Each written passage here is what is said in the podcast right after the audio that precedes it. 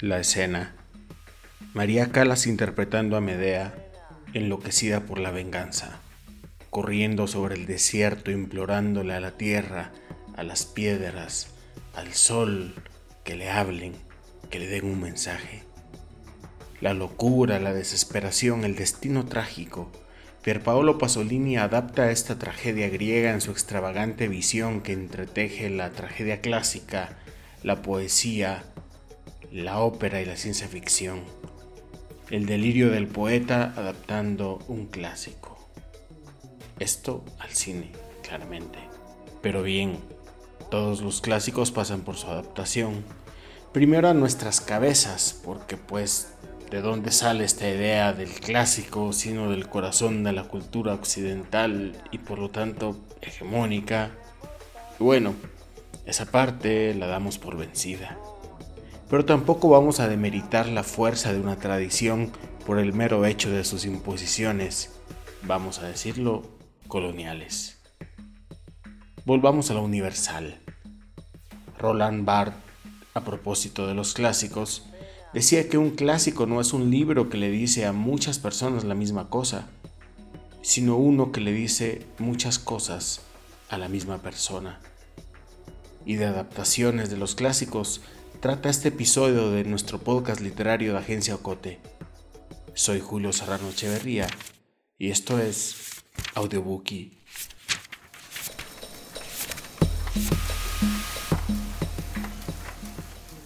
El mundo editorial es un mundo creativo no solo por los libros en sí mismo, sino porque además hay que ver cómo lograr venderlos.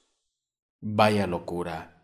Inversión y riesgo altos, retorno lento y pues básicamente al menudeo. ¡Qué locura!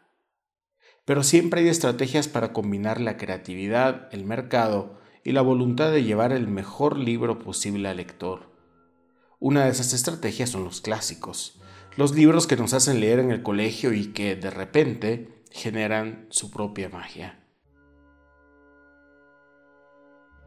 La editorial guatemalteca Kazam Aj ha ido alimentando su catálogo de contemporáneos y clásicos, y de estos segundos ha tenido una particularmente interesante ruta, voces jóvenes adaptando textos muy antiguos. Así, compartimos con ustedes hoy dos fragmentos de literatura griega, más clásica que un Toyota Tercel, Prometeo encadenado y Edipo Rey. La primera, de Esquilo, el escritor griego que Bobby Kennedy citó en su discurso en el funeral de Martin Luther King, y el segundo, pues el Edipo de Sófocles, que es una de las grandes tragedias griegas y de la que guardamos en el imaginario el haberse acostado con su mamá. Pero, va, la de tragedias que pasó el rey de Tebas, que paró enloquecido corriendo en el desierto como la María Calas de Pasolini, pero con los ojos arrancados al descubrir la más insoportable verdad, su propia historia. La clave de las adaptaciones que les compartiremos son sus autoras dos jóvenes escritoras y lectoras guatemaltecas que se dieron a la tarea de trasladar estas obras a un lenguaje cercano a los adolescentes que, con suerte, encontrarán un profesor de literatura que les convierta la tragedia en una placentera lectura. Escucharemos primero a Stephanie Burkhardt, quien apasionada de los libros y la lectura ha adaptado ya varios clásicos en esta editorial, y en este fragmento en particular elige ese momento mágico en que el fuego llega a la humanidad. Gracias por tanto, Prometeo. Escuchemos pues parte del proceso de Burkhardt y su selección de Prometeo encadenado de Esquilo.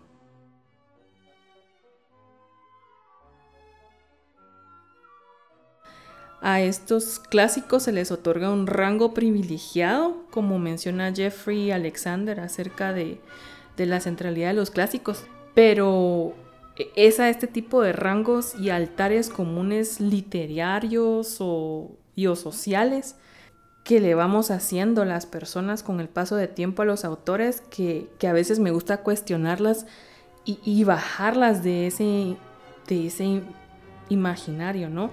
Me he preguntado quién los puso ahí y, están empolvados y desempolvarlos.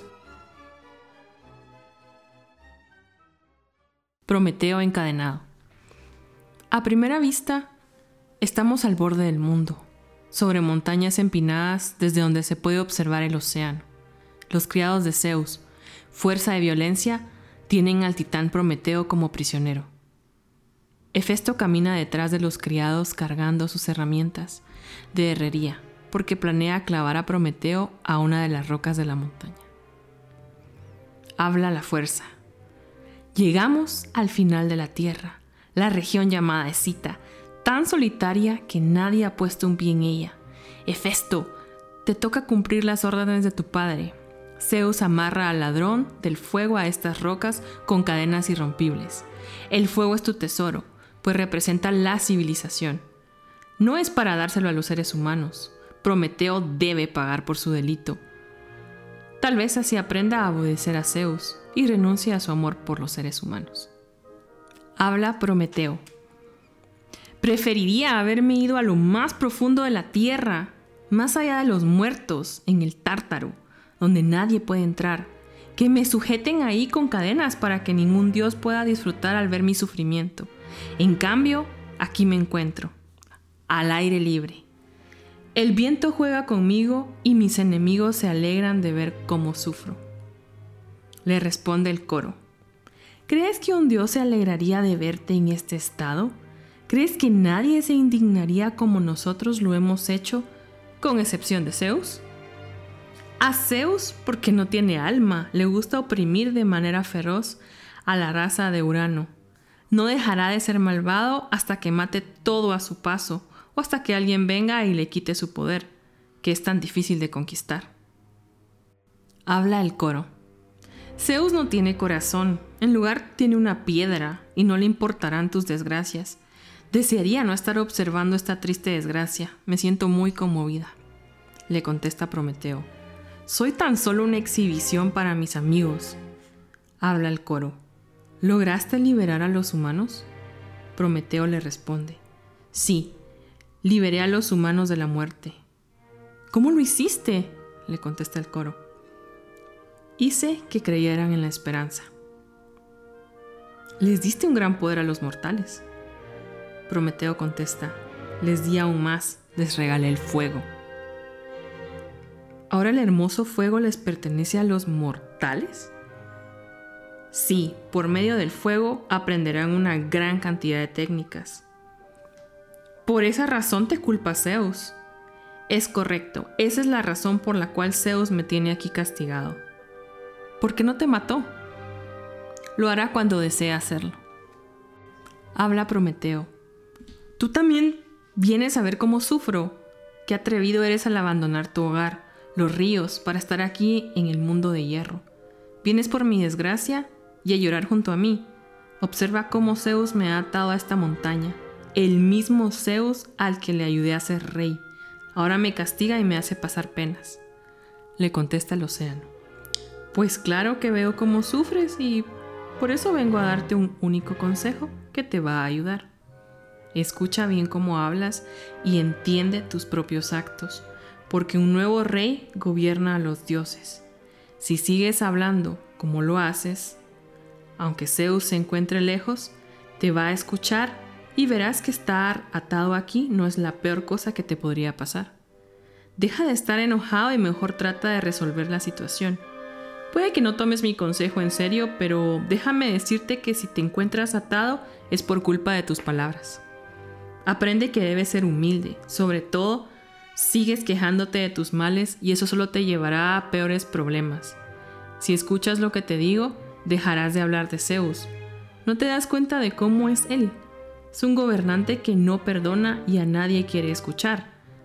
Me retiro por ahora, pero haré todo lo posible para liberarte de este castigo. Para mientras, tranquilízate y no te dejes llevar por la violencia, ni digas palabras que puedan ofender. ¿Qué? ¿No sabes qué es el lenguaje te puede llevar a un castigo peor. Io le habla a Prometeo. Lo más claro fue lo que ordenó Ínaco, mi padre, que se me echara de la casa y del país, como animal listo para el sacrificio, para los dioses, que me mantuviera caminando sin rumbo en tierras lejanas. Si no me iba, Zeus me mataría con su rayo a todos los de mi especie. Mi padre le había hecho caso al oráculo de Loxias. Me sacó de la casa, no quería volver a verme. Él no quería que me fuera, pero era la palabra de Zeus la que lo ordenaba. Cuando salí de mi casa mi cuerpo cambió y me salieron estos dos cuernos en la frente. Una gran avispa me picó con su agudo aguijón y asustada salté hacia las aguas de Cernea y me dirigí a la fuente de Lerna. Desde que me picó el insecto no he dejado de ver a un pastor de bueyes. Hijo de la tierra, que me odia con todo su ser y me persigue sin descanso, posando sus cien ojos sobre mí. No dejo de ser picada por la avispa que me hace seguir corriendo por doquier. Ahora ya sabes qué fue lo que me pasó y por qué me encuentro en este estado. Debes decirme ahora qué me falta sufrir. Dilo de una vez y no se sientas piedad. No vayas a mentir para que yo me sienta mejor, pues si hay algo que detesto en este mundo son las mentiras. Prometeo a Io. No podrías aguantar lo que yo estoy sufriendo aquí. El destino me ha condenado a no morir porque sabe que la muerte me libraría de este castigo. Mi dolor no termina, no hasta que Zeus sea eliminado del trono. Io le responde, ¿crees que alguien algún día elimine a Zeus del trono? Prometeo le habla. Sé bien que esa idea te hace muy feliz porque terminaría con tus desgracias. ¿Por qué no me haría feliz si por su culpa estoy aquí caminando sin destino? Entonces debes saber esto. Sí, va a suceder. ¿Quién será esa persona que lo saque del trono? Será él mismo con sus propias decisiones. ¿Cómo? ¿Puedes decirme? Decidirá casarse y se arrepentirá. ¿Será con una diosa o con una mortal? Dime si lo sabes. Pero, ¿qué te importa saber quién es? No puedo decírtelo.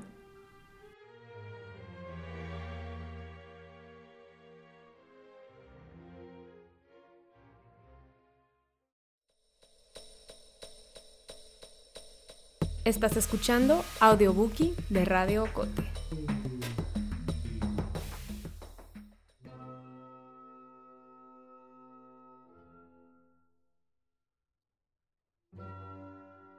El segundo texto que escucharemos es una selección de María de los Ángeles Linares, quien además de adaptar el Edipo de Sófocles, hizo un proceso parecido para el Martín Fierro y Crimen y Castigo, que no es decir poca cosa. En su voz escucharemos parte de la crisis de Edipo que, dicho sea de paso, es uno de los registros más antiguos de un juicio, siendo Edipo el juez inquisidor y bueno, también el acusado y el victimario. De ese nivel su tragedia. Linares nos comparte también parte de su experiencia y este fragmento para considerar de nuevo las grandes palabras de los griegos en el presente.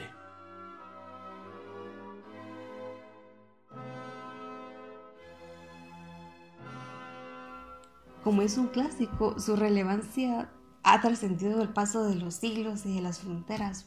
Eso es lo que lo hace un clásico. También por los temas que toca, que siguen siendo relevantes para la humanidad. Y debo decir que reescribir un clásico es una gran responsabilidad. Porque mientras lo hacía me preguntaba qué diría Sófocles de mi trabajo. O que tal vez debía haber pensado más en qué diría Javier, el editor. En algunas partes incluso me habría gustado preguntarle a Sófocles a qué se refería o si la metáfora que yo estaba usando le parecía bien.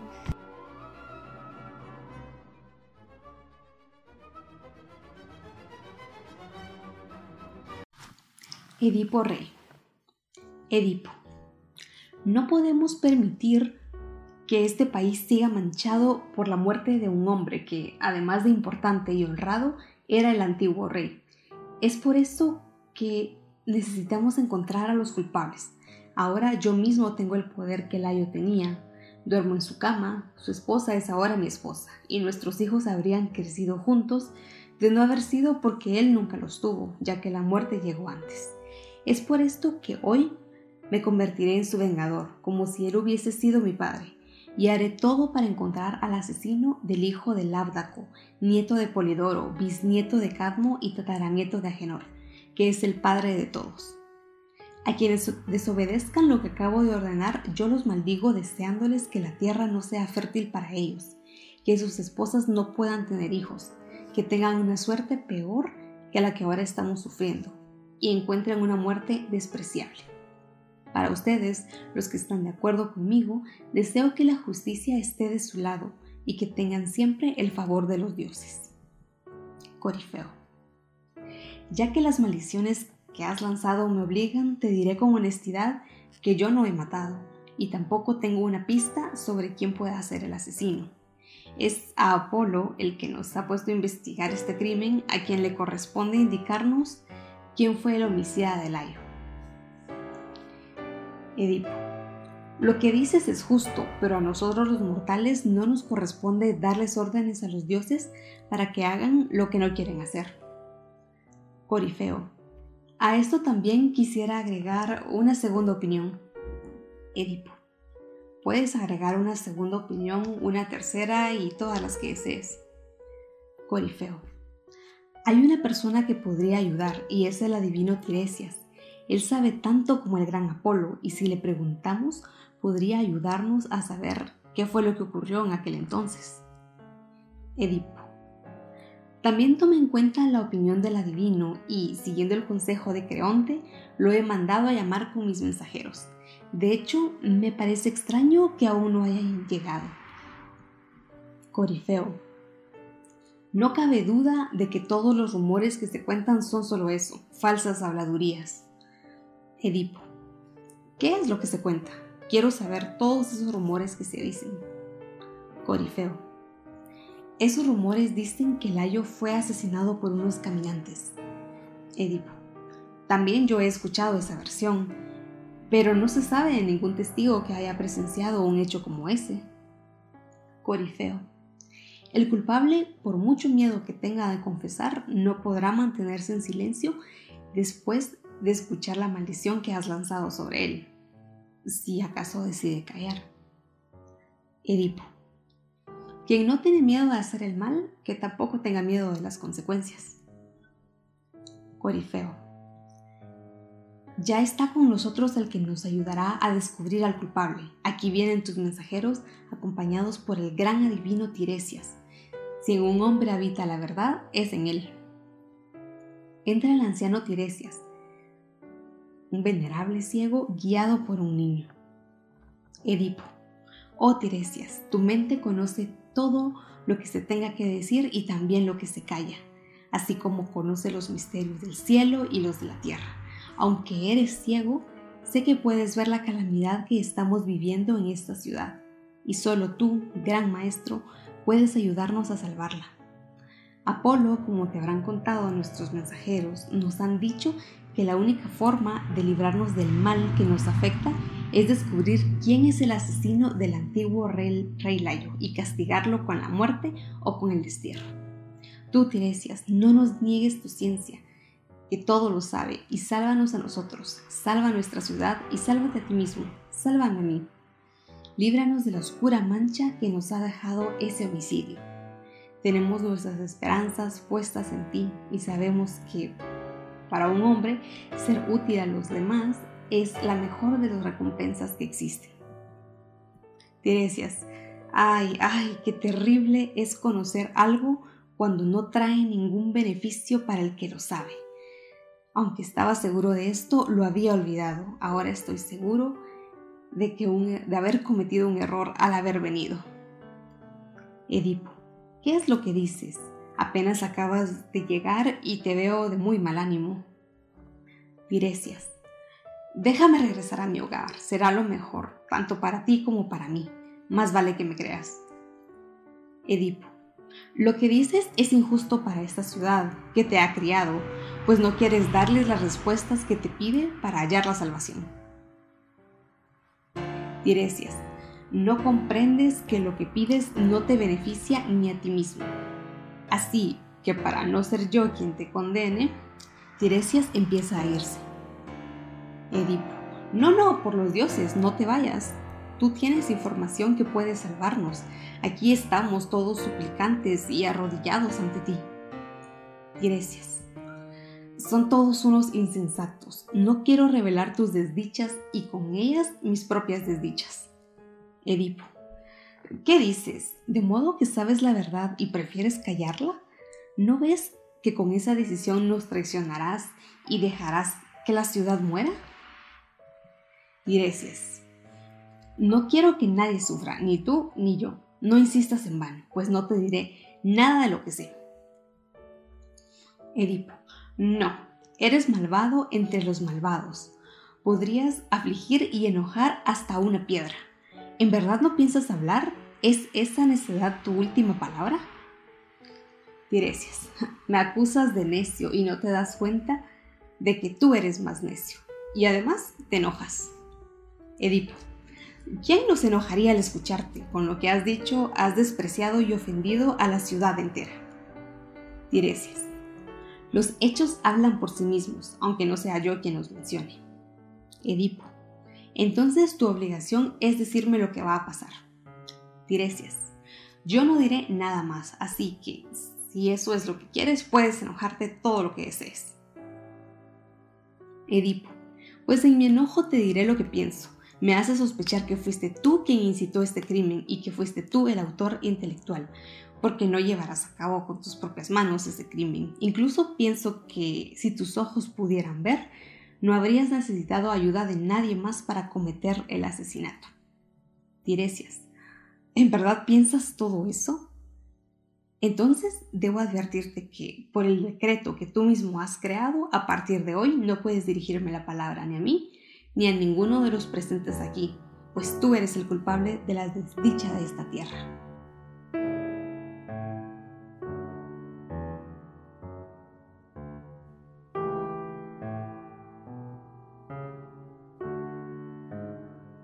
Muchas gracias por escuchar esta edición de Audiobookie.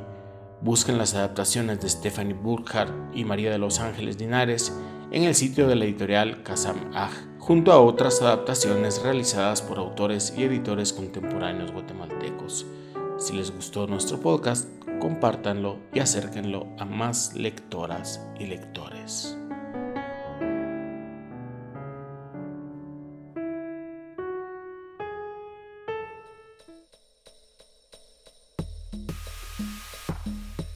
Terminamos por ahora, pero vienen muchas más lecturas por escuchar. Audiobookie es producido en Guatemala por el equipo de Agencia Ocote, con el apoyo de Seattle International Foundation y el aporte de fondos operativos de Servicios Ocote, Foundation for a Just Society, el Fondo Centroamericano de Mujeres FCAM y Oak Foundation. Coordinación, Julio Serrano Echeverría. Música original, Juan Carlos Barrios. No olvides seguirnos en las redes sociales. Somos Agencia Ocote y experimenta nuestra página web www.agenciaocote.com para otras historias en otros formatos.